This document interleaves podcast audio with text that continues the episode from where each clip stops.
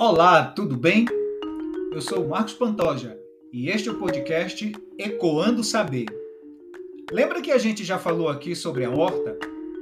Então, hoje vamos retomar esse assunto, mas dessa vez vamos falar sobre a horta na escola. O quanto ela contribui no processo de ensino e aprendizagem dos estudantes, além de ajudar a melhorar os hábitos alimentares.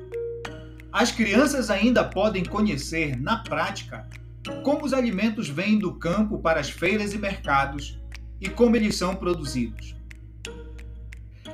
Nesse episódio, para nos ajudar a falar sobre a horta na escola, teremos mais participações especiais. Elas são as profissionais que estão ali no cotidiano escolar, trabalhando na gestão, no ensino e no preparo dos alimentos para a merenda escolar. Já já vamos conversar com cada uma delas. Fique conosco e seja muito bem-vindo e bem-vinda. O Ecoando Saber já começou.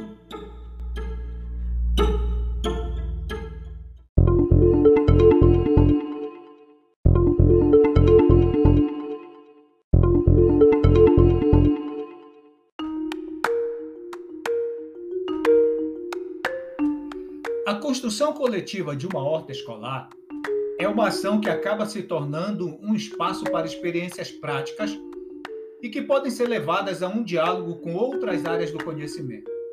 Práticas educativas como esta proporcionam a participação direta dos estudantes no desenvolvimento das ações escolares e trazem consigo uma nova forma de construir o saber. Através das relações de cooperação, coletividade, solidariedade, responsabilidade, o que é muito importante para o espaço social. Além disso, fomenta o sentimento de pertencimento por parte de todos os envolvidos nessa ação. Ao mesmo tempo que os estudantes fazem a relação da horta com outras áreas do conhecimento, relacionam também com o mundo em sua volta e vão problematizando toda a realidade, e sentindo-se desafiados a buscar soluções para os problemas enfrentados.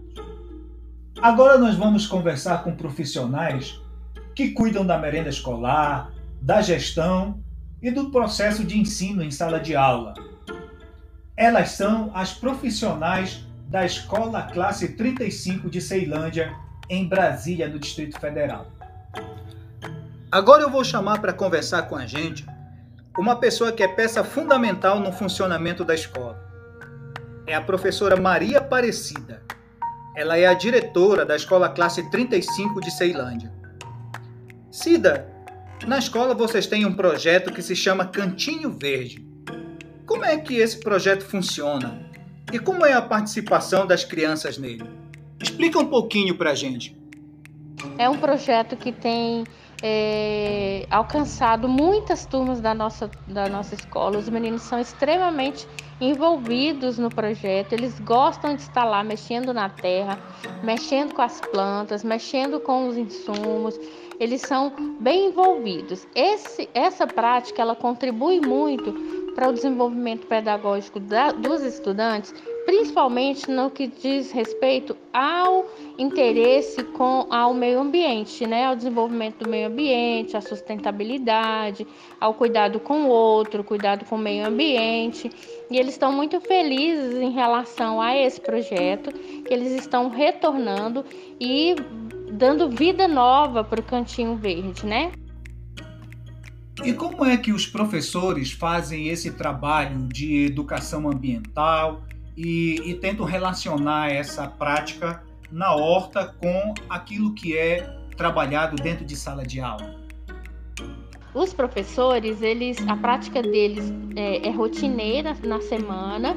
Toda, toda semana eles mandam as crianças irem a, diariamente, na verdade, né, ao cantinho verde para regar e para cuidar.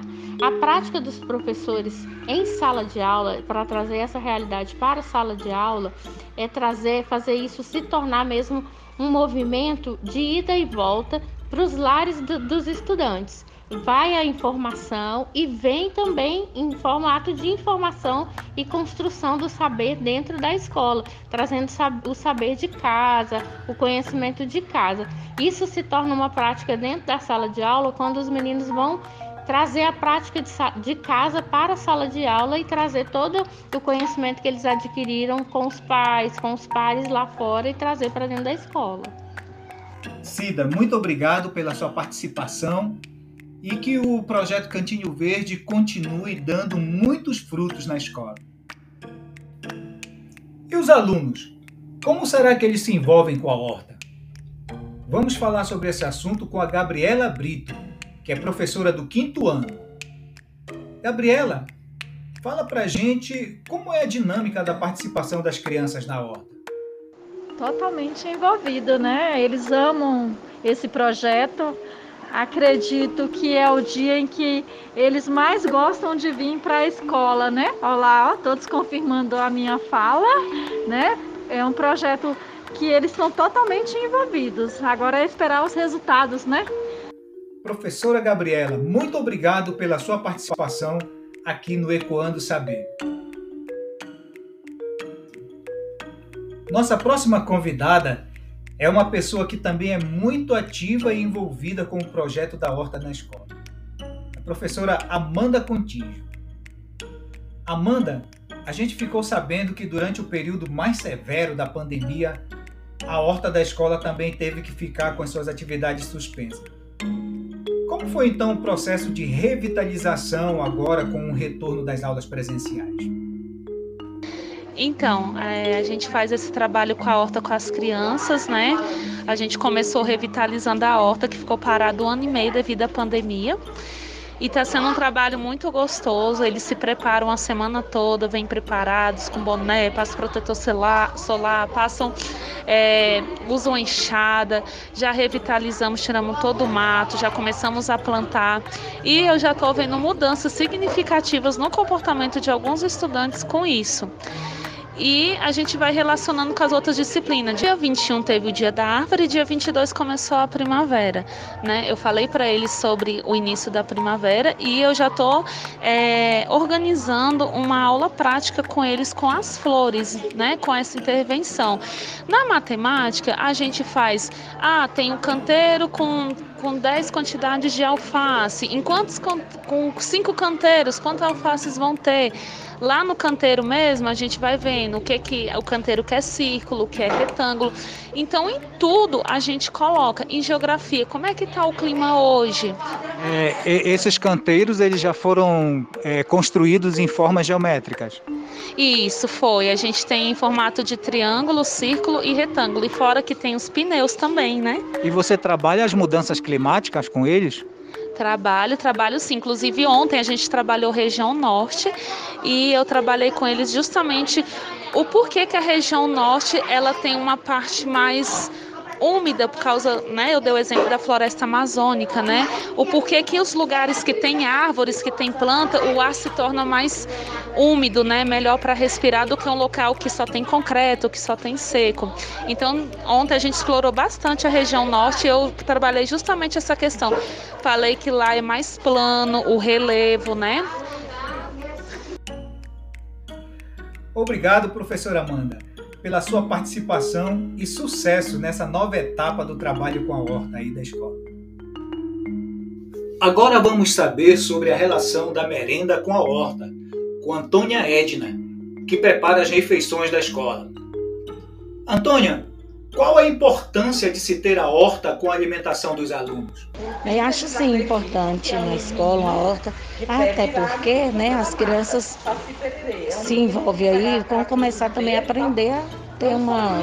a cultivar e a comer, né? Que é uma dificuldade para a gente que é merendeira, que passa para eles os alimentos, que agora tem essa proposta de alimentos saudáveis, eles não quererem comer as verduras, né? E eles aprendendo vão, eu acho que é uma forma deles também já quererem também consumir para a própria vida. Porque eles aprendem a, a, como é que é o processo de produção desses alimentos, não é? Qual o valor para a própria vida deles. Dona Antônia, muito obrigado pela sua participação. você pode entrar em contato com a gente e nos acompanhar no Instagram, arroba Ecoando Saber. Em breve estaremos lançando o nosso canal no YouTube. Fique atento e até o próximo episódio. Tchau!